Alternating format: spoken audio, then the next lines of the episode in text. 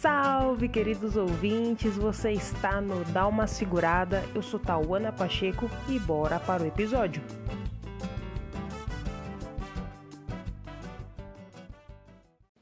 Gente, eu vou começar com um novo quadro aqui no podcast. Como vocês podem ver pelo nome do episódio, vai se chamar O que a Ciência nos Diz.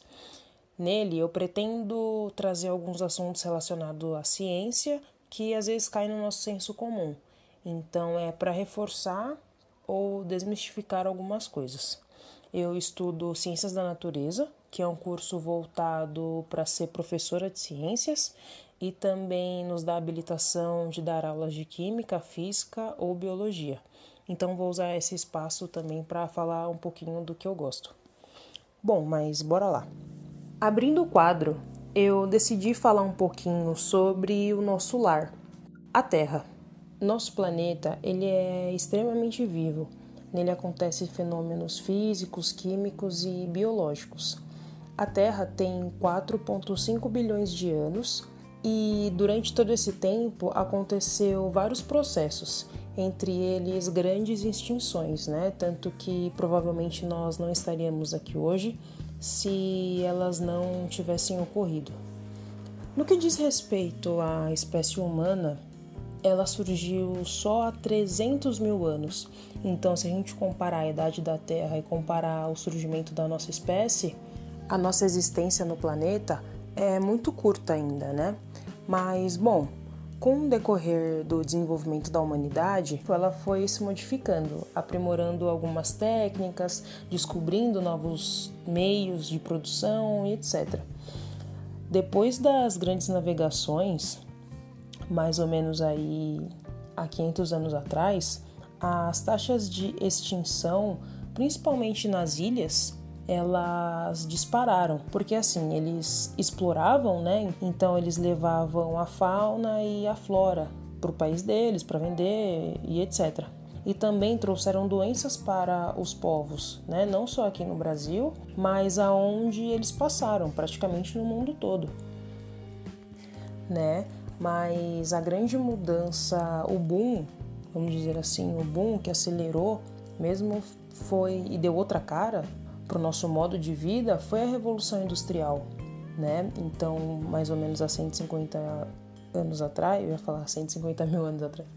Então, há 150 anos atrás, ocorreu um novo processo. Quando a gente fala de revolução, é uma coisa que, mano, muda tudo. É uma transformação que acontece de uma forma profunda na sociedade e ela dá outra cara. Então, a partir daí, o nosso contato com a natureza foi exclusivamente de explorar para ter o que a gente tem hoje. Né? E de lá para cá teve um aumento significativo nas questões de emissões de gases, gerando um agravamento do efeito estufa, que gera o aquecimento global, que desencadeia muitas coisas, né? Como por exemplo as mudanças climáticas. A gente percebe o quão as estações do ano elas são irregulares. Antigamente, ela, São Paulo era conhecido como Terra da Garoa, mas hoje não tem muita garoa, assim, né? Chuvas também são irregulares, não só aqui, mas como toda a parte do Brasil. É um dos efeitos que causam essa, esse desequilíbrio. E assim, com todo esse processo de industrialização, ao longo do tempo, não só as mudanças climáticas foram inevitáveis, mas também com ela a população aumentou. Hoje, gente, nós somos em 7,7 bilhões de pessoas. Por mais que estamos num momento muito delicado de pandemia e muita gente está morrendo, infelizmente, ainda assim tem muita gente. E muita gente e a maioria das pessoas consome né? Então, quando eu estava estudando para fazer esse episódio, eu me deparei com uma reportagem da, acho que do site das Nações Unidas, que diz no relatório da ONU assim, que em 2050 aproximadamente vão ter 9,7 bilhões de pessoas. Mano, pensa, é muita gente, né? E assim, o que nós não nos preocupamos é que os recursos naturais, eles são finitos, né? Ou seja, uma hora vai acabar. Nunca antes da história da humanidade outra espécie conseguiu fazer com que a gente está fazendo com o nosso planeta. Nós modificamos o clima do nosso planeta, né? O que é muito sério, é muito, é muito fora assim da casinha, né? Mas é complicado também colocar a culpa exclusivamente em nós, sendo que o sistema que a gente vive ele é entrelado a todas essas questões socioeconômicos, ambientais, culturais, etc. Quem toma as grandes decisões são pequenos grupos, né? Pessoas que têm o poder aí de decisão, mas não é uma escolha voltada para a massa, não é uma escolha voltada para o meio ambiente, sim o lucro em questão, né? Então essa relação, quem pode explicar muito melhor isso do que eu, né? No caso, é um economista brasileiro que se chama Landislau Double, Dunbar. Doubor. Eu acho que é Doubor, não sei a pronúncia, mas eu vou deixar linkado também na descrição do episódio que ele nos explica o sistema que nós estamos vivendo hoje, que a gente paga não só com a nossa saúde, né, mas também com os recursos naturais que a gente tem. Então eu fico pensando, as coisas elas são ligadas, né? Elas estão conectadas, tudo está conectado. Hoje o nosso meio ambiente, os nossos recursos naturais é moeda de troca. Tipo, é dinheiro, né? Uma questão social, uma questão econômica, né?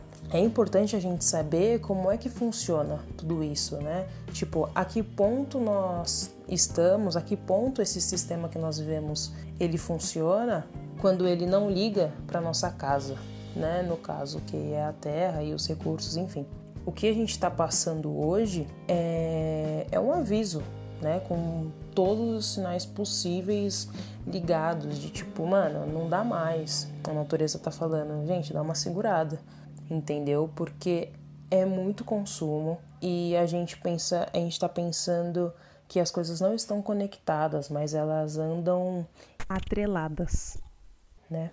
E para finalizar, eu vou indicar um documentário que tinha na Netflix, mas não tem mais, eu achei no Superflix, que é um, que é um site que tem várias séries lá, e se chama One Strange Rock, que é o Will Smith que apresenta, com nove astronautas, falando um pouquinho da relação da Terra e etc e tal.